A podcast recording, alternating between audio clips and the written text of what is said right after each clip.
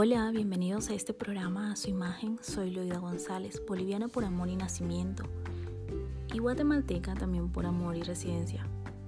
Soy comunicadora social de profesión, consejera profesional y asesora de imagen personal por vocación. Siempre digo que como seres humanos somos seres integrales, físicos, emocionales y espirituales. Y este espacio es para crecer en estas tres áreas. Así que te invito a acompañarme todos los comienzos de semana a través de cada cápsula. Una rutina de belleza te ayuda a mantener un rostro fresco y natural. Comienza por lavarlo cada mañana y noche con agua tibia y un jabón neutro. Resiste la tentación de tocar esas imperfecciones, pues tus manos están llenas de suciedad que podrían tapar tus poros y provocarte granos. Consigue productos acordes a tu tipo de piel. Esta puede ser normal, grasa o mixta. Lo básico sería un limpiador y una crema hidratante. Exfolia tu rostro cada 15 días y aplica diariamente bloqueador solar para evitar que el sol oxide tu piel y acelere la aparición de manchas y líneas de expresión. La clave está en la constancia. Te invito a que hagas la prueba y te sentirás diferente en una semana.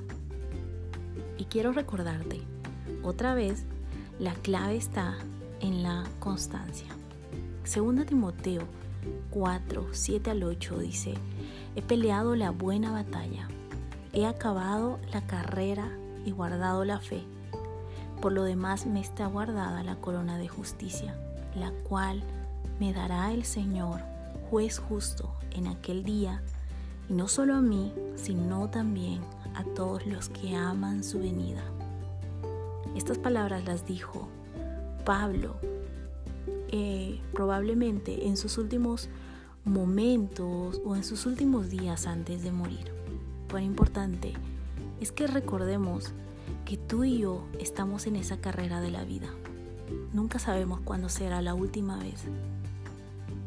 Pero sería lindo que cada vez que vayas a dormir o que cada día que te levantes digas, estoy peleando esa buena batalla.